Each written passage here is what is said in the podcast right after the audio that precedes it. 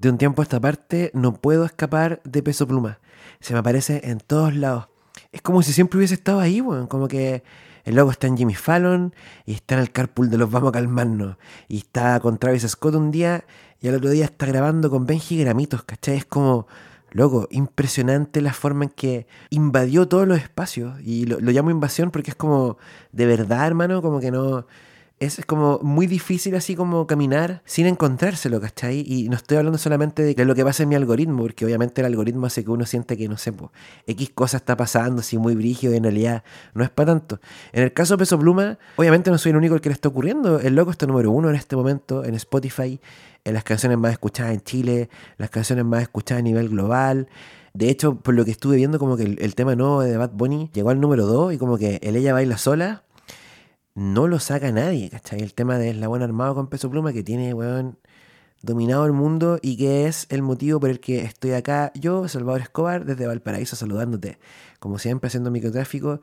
Eh, es el motivo por el que estoy yo acá para hablar de los corridos tumbados un rato, porque de verdad este es un tema que no puede ser eludido. Los corridos tumbados, como me gusta decir acá, no surgen de la nada, no son algo que haya salido así como de la nada. No es que Peso Pluma, carente de contexto y carente como de algún impulso previo, haya salido así como de un momento a otro y de repente como que está en todas partes. Obviamente él es en este momento como el, el receptario, la persona que recibe toda la energía que se viene cocinando en torno a esto hace mucho rato. Y estoy hablando de antes también de Natanael Cano, que nos ha tenido también atento a su música desde hace un, no sé, como el 2019, 2020 que aparece él. Eh, aparece también junto a Bad Bunny en una remezcla, entonces como que estaba ahí como ya el germen de algo, ¿no? Como de algo que, estaba siendo súper interesante, súper... Eh, como muy bacán de escuchar igual como a nivel sonoro. Acá en Chile igual estaban saliendo corridos. Eh, hay cantantes de la Under que tienen corrido. La, la Nautis 69 tiene un corrido que es pero así, para puro llorar, que habla como de su familia. Tremendo. Lo voy a compartir después las historias de microtráfico. Em, y así también como, digamos que lo de peso pluma no ocurre así como, no es al peo. No es al peo. No es al peo. Y esto de, los corridos y como este impulso viene desde antes también de Natal Cano, decía yo, porque los corridos tumbados son la versión, son como el hijo del, del corrido mexicano con el trap, ¿cachai? Y el corrido es una música muy vieja que viene como de la Revolución Mexicana, de cuando los mexicanos necesitaban como tener una música que fuese propia y que contara lo que estaba pasando ahí en un momento en que todavía eran como un pueblo muy, muy joven, ¿cachai? Una nación muy joven. Los corridos tumbados son una música que, que es muy, pero muy requete contra vieja y que tiene una raíz que todavía más vieja, que es como la polka, la música europea, que llega en el, en el siglo XIX a México, la forma en que los mexicanos la adaptan también, empiezan a cantar su historia y el corrido se empieza a ocupar, como el bolero mexicano, se empieza a ocupar para transmitir noticias. Entonces una música que, que en su contenido está cargado como de la parte de la letra, digamos, y de la historia, es súper, súper, súper importante en, en el corrido tumbado. Lo que está narrando es como la carne de esta música. Del corrido en general, digo.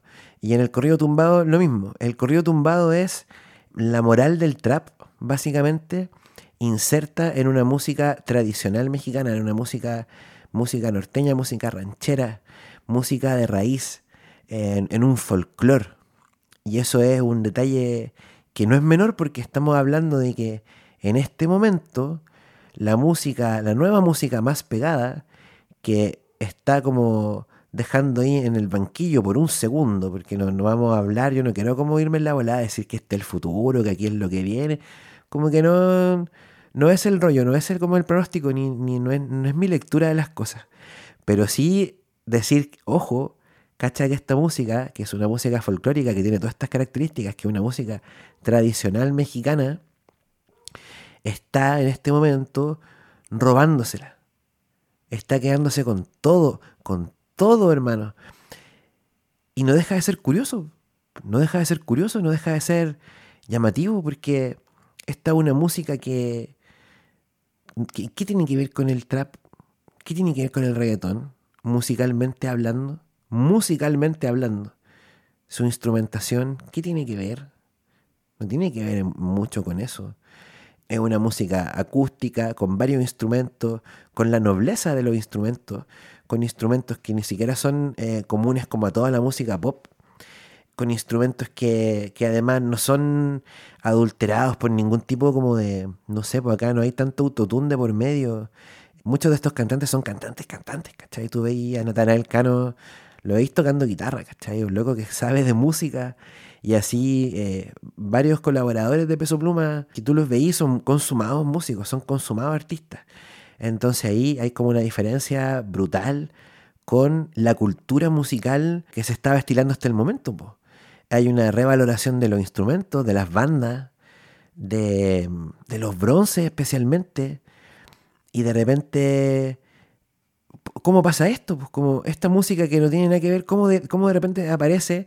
Y no es como que junto a la música, mm, a los corridos tumbados haya emergido como un... No es que vengan con un nuevo público que eso es lo llamativo. Se están quedando con el público de la música urbana. Entonces, ¿cómo pasa esto? Las explicaciones por ahí son varias, pues como esto pasa porque está muy alineado con la música urbana, estéticamente. Las letras están hablando de cosas que tienen que ver con los relatos de la música urbana. Son canciones sobre drogas, son canciones sobre narcotráfico. De hecho, lo que causan también es bastante parecido a lo que causa la música urbana. Causan recelo, causan rechazo en la gente como que yo siempre llamo los bien pensantes, ¿cachai? Entonces ese público, el público, sí, los cuicos se espantan con la weá, obviamente los corridos tumbados a la derecha mexicana, bueno, es que los tienen para la cagada y también están tratando de prohibirlo, la misma weá que acá con la música urbana, hermano, súper parecido. Entonces hay un espíritu en común. Obviamente esta música es una música que está influenciada por lo urbano, es música que tú podéis ver a los cantantes y esta es como la clave. Esto lo menciona el Chombo y un podcast que es muy bueno que se llama Banal, que también hablan de esto, de cómo mediante en la mediación audiovisual de la música del corrido tumbado está gran parte de la explicación de por qué esto funciona en el público de la música urbana. Porque resulta que uno ve a Peso Pluma y Peso Pluma se ve como cualquier cantante urbano. Y si tú escucháis el primer minuto y medio, los primeros dos minutos de, por ejemplo, un tema como por las noches, hasta que el peso pluma no se, no se pone como a hacer un chanteo, porque eso es lo otro que tiene el corrido tumbado, igual como que el corrido tumbado incorpora ahí como el palabreo, como un poco el chanteo así del, del reggaetón y del urbano. Hay varias canciones urbanas, o sea, de recorrido tumbado, que tienen esa parte como más, como tendiente al rapeo. Entonces, en esa parte está como también un poco la explicación de por qué esto pega. Pero lo que iba a decir yo es que por las noches, cuando tú escuchas los primeros, la primera parte del tema hasta que Peso Pluma no se pone a hablar como de los polvos rosas y qué sé yo, loco, esa es una canción que la podría cantar un loquito peinadito para el lado, con la partidura al lado, ¿cachai? Con gomina y así, no sé, por decir como el guan más perno del mundo, ¿cachai? Esa canción la podría cantar Camilo, loco, ¿cachai? Con esa letra, con esa letra al menos, como una letra así de lo más genérico, normal del mundo, del romance, ¿cachai? Una canción bonita, obviamente. las melodías aquí, Peso Pluma, 10 puntos, hermano. El Labón Armado, Fuerza Regia, todos esos grupos, qué buenas melodías tienen. De hecho, el, Ella Baila Sola, la gran explicación, yo creo, de su éxito es porque la melodía es preciosa, Entonces, está como eso, como ese elemento de que en realidad la música lo que está sonando es súper, a, a, ratos puede ser muy convencional, muy normie, weón. Pero tú veías el video y el loco está ahí con las Nike, está con las cadenas, está cultivando un look que es un look de cantante urbano. Y asimismo en, en, otro, como otra instancia, tú veías a los cabros ahí con la doble copa, eh, vacilando ahí, tatuados, ¿cachai? Entonces, está todo ese código igual incorporado ahí, que no es algo eh, que haya ocurrido ahora recién. O sea, la cultura mexicana con la cultura como de los gringos se han mezclado de una forma, o sea, hay una cultura entera, la cultura chicana, que es como toda, viene de esa mezcla, la típica bola así, no sé, po, vatos locos, ¿cachai? Como esos mexicanos como de California, ¿cachai? Como ese rollo siempre existió. Entonces, esto es, entendámoslo igual como un paso más dentro de una suerte de hibridación cultural, digo, que siempre ha ocurrido. Esto es como algo que, siempre ha pasado, que tiene. No, no, ha salido de la nada, insisto. Es una pulsión que siempre ha estado ahí. y que se ve reforzada en este momento, yo creo, en un acto como de brillantez, weón, porque los corridos tumbados son una cosa brillante, hermano. O sea, la manera en que tomaron esta música, que es tradicional, y la adaptaron para hacerla como el commodity musical, la mercancía musical más apetecida del mundo en este momento, es algo para tomar nota, encuentro yo. Hay que tomar nota del éxito de los corridos tumbados. No digo que en Chile se pueda replicar exactamente esto, porque para eso necesitaríamos una música tradicional muy exitosa, que no sé si la tenemos. Los mexicanos consumen su música tradicional, eh, es una categoría poderosísima. Em, acá no pasa eso. De hecho, creo que gran parte del éxito del corrido tumbado, aquí en Chile también, tiene que ver con que hemos sido siempre como, hemos estado siempre escuchando México y mirando México musicalmente. El cantante más famoso en Chile, el que más discos ha vendido en Chile, es Luis Miguel. Es Luis Miguel, que, a todo esto en el podcast banal que escuché que era sobre Peso Pluma, que encontré muy bueno, hacían una reflexión acerca de Luis Miguel que era excelente. Decían, loco, Luis Miguel es una música mucho más alienante que Peso Pluma porque la música de Luis Miguel no tiene ningún asidero en la realidad. No tiene ninguna pata en la realidad. En cambio, la música de Peso Pluma sí está haciéndose cargo de una realidad. Que es una de las cosas que hace el corrido tumbado tan potente y tan poderoso. El hecho de que esté narrando con total crudeza y despojado como de este filtro moral, que esté narrando historias de la ilegalidad, historias de del trapicheo, historias del contrabando, historias, las historias del narco corrido en el fondo. Está contando las historias del narco corrido con una, de una forma en que ya está también totalmente normalizado. O sea, yo vi una entrevista de Peso Pluma donde el loco decía como que hablaba de las canciones que los compositores de corrido escribían para los narcos. Ustedes saben que, eh, y bueno, si no saben les cuento, en México se destila mucho que los carteles y los grandes como millonarios de la droga encarguen canciones, que encarguen canciones para ellos, que, narren sus gestas, porque el corrido es una música que se ocupa para narrar la historia de un héroe. Es para eso. En los corridos, los traficantes, los jefes de la mafia son los héroes, los héroes absolutos. Entonces se encargan. Y eso que para uno puede ser así como súper cuático, así como, oye, qué loco, viene ocurriendo hace décadas. O sea, los, narcocorridos existen desde los 70 con los Tigres del Norte. Y el peso pluma lo contaba así con una soltura. Porque para él es la normalidad, es su normalidad. Entonces, es como música que narra historias de héroes. Y lo que iba a decir yo respecto a que deberíamos tomar nota acá en Chile es que acá en Chile se consume mucho música mexicana, sobre todo en el sur. Eh, una música que está como incorporada en el ADN nuestro es música que es casi como, eh, de hecho en el sur es como, es como folclore, como folclore de acá. Entonces, lo que yo siento, lo que yo noto, percibo, esto es como un tincada, como slash, así, es un bolón propio. Pero yo veo cómo en Chile tenemos músicas como más tradicionales, ligadas como al, al acervo popular chileno, que de alguna u otra forma están emparentadas en su moral también y en su visión de las cosas con algo similar al trap, con algo similar a la moral de estos tiempos, porque tenemos que entender que en los corridos tumbados, así como en la música urbana en general, el trap es la moral. Puede que tú no estés ocupando un 808, puede que no estés ocupando ahí como el sonido per se del trap, pero, pero todos tienen la mentalidad del trap en el reggaetón, en el dembow, ahora en los corridos, ¿cachai? El trap es la visión. Y esa visión, que es cruda, que habla de. que puede hablar de, historias de calle, de historias de, clandestinidad. Esa, esa, es algo que empalma, ese sonido, como esa moral, digo, eh, empalma mucho esa visión de las cosas, se junta, se cruza con, por ejemplo, la verdadera cueca. La verdadera cueca que es la cueca de las casas de puta, de la, cueca bohemia, del trasnoche, cueca chora, como le queráis decir, que es una música chilena que surge también desde esos mismos bajos mundos y que muchas veces también ha estado haciéndose cargo de alguna otra forma de historias como de gente mm, de indeseables para la sociedad bien pensante. Entonces, ¿qué pasa, por ejemplo, con eso?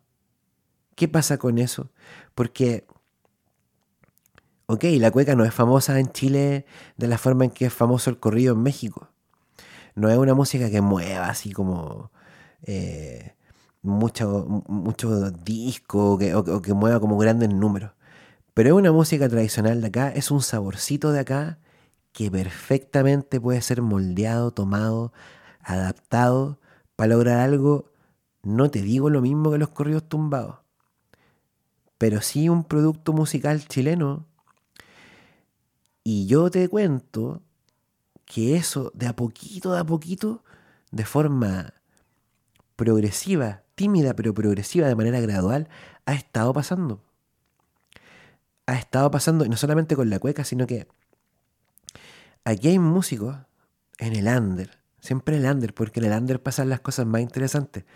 No lo digo de abanderado, no lo digo, lo digo porque en el under por lo general están las vanguardias, pues las vanguardias son los locos que andan como, que están tratando de crear una, un panorama musical nuevo no tratando de incorporarse al panorama musical que ya existe o queriendo liderar el panorama musical que ya existe, ¿cachai? Entonces, en el under, por ejemplo, surgen em, artistas como eh, Face 6x8. Face 6x8 es un eh, productor, intérprete de cueca, productor de música urbana, que por ahí anda tratando de mezclar estas cosas de manera experimental, no ha llegado a un producto que, se pueda vender como peso pluma. No estoy hablando, e insisto, como de repetir el fenómeno acá. Pero sí estoy hablando de que si esto pasó en México, con una música propia de México, obviamente se puede hacer en Chile independiente de los resultados que se obtengan eh, a nivel comercial. Lo que estoy diciendo es que tenemos en nuestras manos la posibilidad de desarrollar un sonido propiamente chileno, urbano, Face 6x8 lo está intentando. Yo recomiendo mucho escuchar una canción suya que se llama Como dos árboles somos, que es básicamente un reggaetón, o sea, perdón, una cueca con producción de reggaetón que tiene incluso al final un solo de trompeta, una, un viaje, un viaje. Y Face 6x8 conoció hace eh, poco tiempo y está tocando en la banda de Martina Certijo, el freestyler, que también lo está intentando que también está buscando algo en una música noble, orgánica, con instrumento chilena, de la tradición de acá. Me pasa también escuchando, por ejemplo, a Romancito. Romancito, que es un artista de La Cisterna, un cantante, cantautor, diría yo, un poeta urbano, y él tiene una canción que es un cover de un, de un no me queda claro si es un tango bolero viejo que tiene como elementos de, de, los dos estilos, no sé cuál es la versión original, pero de una canción muy vieja que se llama Cama Vacía. Y él la canta, es una adaptación a la letra, incorporando elementos como del coa chileno, del argot chileno, de nuestra jerga. Y la canción es increíble. Es una cosa que da escalofrío escuchar. Y es una canción del año La Cocoa que habla acerca de cómo cuando te enfermáis te quedáis solo. Y la gente que tú pensáis que eran tus amigos te olvidan, que no te van a ver al hospital. Y esa temática, que en el fondo es como la temática de cuando todos te dejan tirado, cuando ya no estáis como en el boom, es muy propia del urbano también. Entonces, cuando Romancito la toma y la interpreta, la reinterpreta, está haciendo algo muy llamativo muy valioso también, creo yo, como registro, como antecedente. Entonces yo recomiendo harto el Face 6x8 como dos árboles somos y cama vacía de romancito.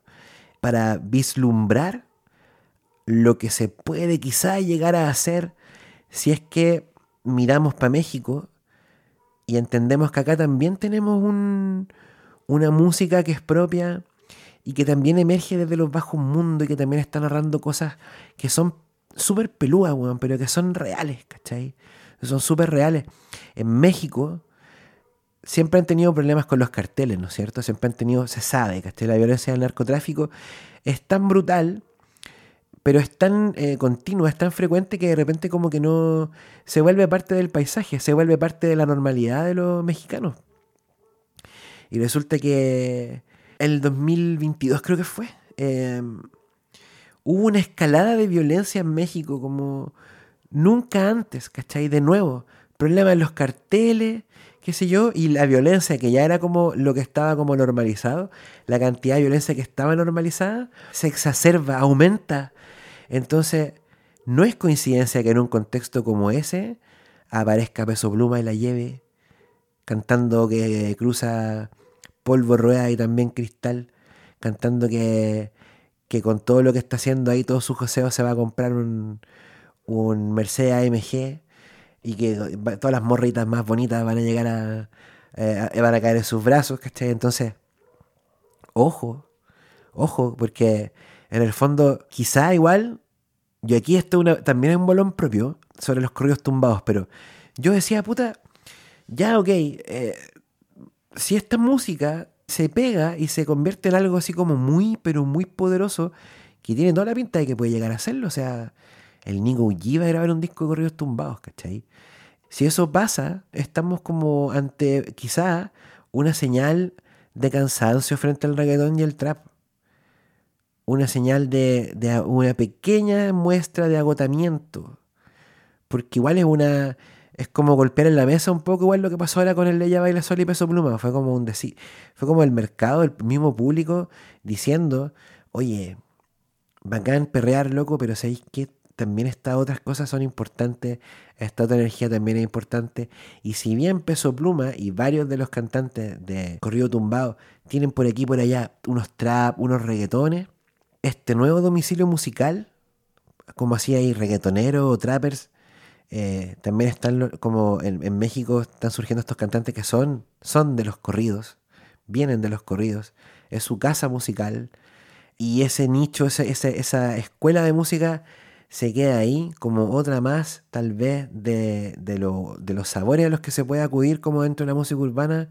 O sea, ahora también podéis hacer un corrido entre medio de un dembow, un trap. Pero no, no, deja de ser una señal de algo el hecho de que sonoramente esta música esté tan distante del reggaetón y el trap. Creo que eso dice mucho igual. No sé exactamente qué es lo que dice. no sé exactamente qué es lo que significa. Yo lo interpreto de esa forma porque creo que en algún momento igual, aunque no se vislumbre tan cercano en el tiempo, aunque todavía falte caleta para eso, en algún momento el reggaetón tiene que ceder como su espacio en la cima. Es algo inevitable, en todas las tendencias musicales pasa, así que no, no es como, eso tampoco es como tan loco de pensar, aunque igual es complicado en este momento imaginarse como un mundo así, sin reggaetón o con menos reggaetón. Pero bueno, los corridos tumbados están dándonos como un poquito ahí algunas luces de lo que podría ser una realidad como esa, en la que surjan más estilos que tomen la filosofía del trap y la filosofía del urbano actual, pero la lleven a otros terrenos sonoros. Igual creo que es muy importante eso, porque en el fondo los relatos, la historia, los deseos, como los sueños que se están narrando, que se están contando, no han cambiado. Las aspiraciones no han cambiado. Las zapatillas que quieren los cabros siguen siendo las Nike. Están cantando corridos tumbados ahora, después puede que canten, no sé, weón, la misma polka de la que están influenciados, quizá que chucha. Pero van a seguir queriendo las Nike, van a seguir queriendo las cadenas, van a seguir queriendo todos los lujos a los que se pueda acceder, van a seguir queriendo los Mercedes AMG y todas esas cosas, van a seguir deseando el obtenerlas por métodos que no son los que la sociedad te aconseja, ¿cachai? Porque acá el problema es como el problema de fondo con los corridos tumbados que tiene la gente que se escandaliza con ellos, que es la misma gente que se escandalizaba con el gangsta rap, y es la misma gente que se escandaliza con el reggaetón. Es, un tipo de persona. La gente que se escandaliza con esta música no pilla de repente que Peso Pluma, que nuestro, el caso de estudio en este capítulo, lo que está haciendo es narrar los deseos de muchas personas y plasmar los deseos de muchas personas, interpretar los deseos de muchas personas. Por eso pega como pega. Por eso pega lo que pega. Está haciendo una voz que hace sentir identificada a muchas personas jóvenes que tienen esos mismos anhelos que él tiene. Y esos son sueños que la juventud no se los inventó. La juventud no es que de la nada un día haya empezado un grupo de jóvenes a decir, oye, es que yo quiero la plata. No, pues. Esa weá, tú la quieres, la queremos, la plata la queremos, porque todo lo que tenemos a nuestro alrededor nos indica que tenemos que quererla. Tú quieres tener la mejor casa, el mejor auto, la mejor ropa, porque la sociedad te está diciendo que eso es lo que tú tienes que querer.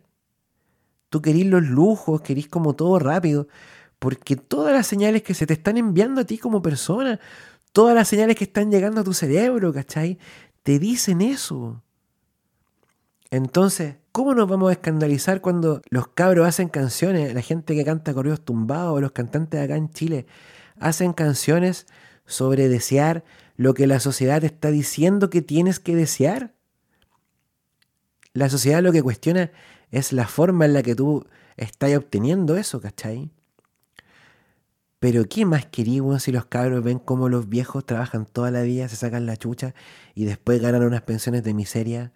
Entonces, ¿para qué vaya a querer trabajar, weón? ¿Quién en su sano juicio va a querer trabajar a patronado después de ver lo que le pasa a la gente que trabaja patronada?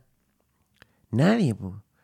Obvio que preferí vivírtela, josearla, exponerte, para poder lograr esas cosas que, insisto, la sociedad, el mundo que te rodea, te está diciendo que las tienes que querer, las tienes que desear. Entonces, los cabros están acusando recibo de eso simplemente. Y por lo mismo identifican a tantas personas.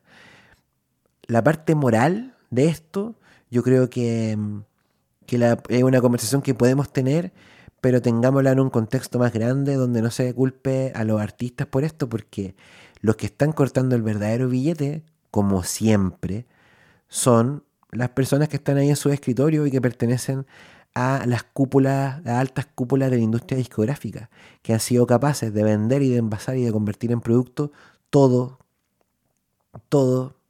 La crisis en México del narco, ah, ok, corridos tumbados, ok, ¿quién lo distribuye? Los sellos. ¿Quién gana la plata con eso? Los sellos.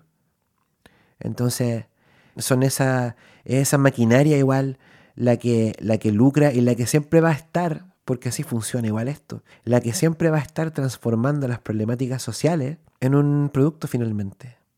Entre medio va a haber una explosión creativa, como con algún tipo de, como genuina, qué sé yo, pero eso termina, se termina convirtiendo en un producto, las cosas. El mismo peso pluma, en este momento, es un artista mucho menos áspero de lo que era el 2020. Yo estuve escuchando el ay qué y otras cosas del, del primer peso pluma y la, diferencia ya es notoria. Ya se percibe cómo se ha ido suavizando. Como en el fondo se volvió como un bizarrap. Bizarrap es como, siento yo como un, un súper buen representante de como estos fenómenos que puede que partan de forma espontánea, pero en algún momento los agarra como un gente en la industria y los convierte en, en una cosa donde ya Bizarrap o Peso Pluma es simplemente como un avatar del trabajo de muchas otras personas y de las decisiones que toman muchas otras personas. Entonces, eso mismo pasó acá. O sea, asimismo como, como los invitados de Bizarrap empezaron a ser cada vez menos espontáneos y cada vez más estratégicos, Peso Pluma está viviendo el mismo proceso de una manera súper acelerada, súper acelerada. Porque así funciona esto. Y ten por seguro que en el plano de los corridos tumbados va a llegar otro loco, mucho más detonado, a cantar cosas más brígidas. Y así nos vamos. De la misma manera en que acá en Chile ya tenemos al Jere Klein, y ya tenemos al Floyd Menor, y a otros cabros nuevos que hacen que los de la generación 2022, 2021, 2020 se vean cada vez más inofensivos. O sea, ahora Marceneque es un peluche. En gran parte porque existe el Floyd menor y porque existe el Jere Klein que hacen que el loco se vea mucho menos brígido. Yo creo que algo así le va a pasar igual a Peso Pluma a futuro. Y, sobre los corridos tumbados en Chile, insisto, hay mucho que aprender. Yo creo que deberíamos estar tomando nota de lo que están haciendo los mexicanos ahora con su música y entender también que esa moral del trap que no se va a ir para ningún lado, la moral de conseguir lo que yo quiero, prosperar, sea como sea, eso, se, eso va a seguir ocurriendo porque es el mundo en el que estamos. El sistema que nos controla propicia que las cosas sean así. Entonces siempre va a, haber, alguien para cantarlo. Siempre va a haber alguien para plasmar esta realidad en forma de canción. Y no hay que echársela con esos artistas. Como no hay que echársela con los corridos tumbados, que son terriblemente entretenidos, hermano. Yo ahora mismo me voy a fumar un cañito y me voy a ir a escuchar PRC mientras escucho, cáchate, Los fuegos artificiales hagan Valpito anunciando que llegó algo de lo cual seguramente Peso Pluma también cantaría. Eso, yo te dejo, esto fue Microtráfico, esta edición sobre corridos tumbados, este bolón ahí, espero que te haya dejado como un par de ideas respecto a esta música tan interesante que está saliendo acá, eh, en Latinoamérica, digamos, y que es otro ritmo latino que se está tomando el mundo. Ojo con eso también. Soy Salvador Escobar, te dejo un abrazo, cuídate. Chao, chao. Proyecto financiado por el Fondo de Fomento de la Música Nacional, convocatoria 2023.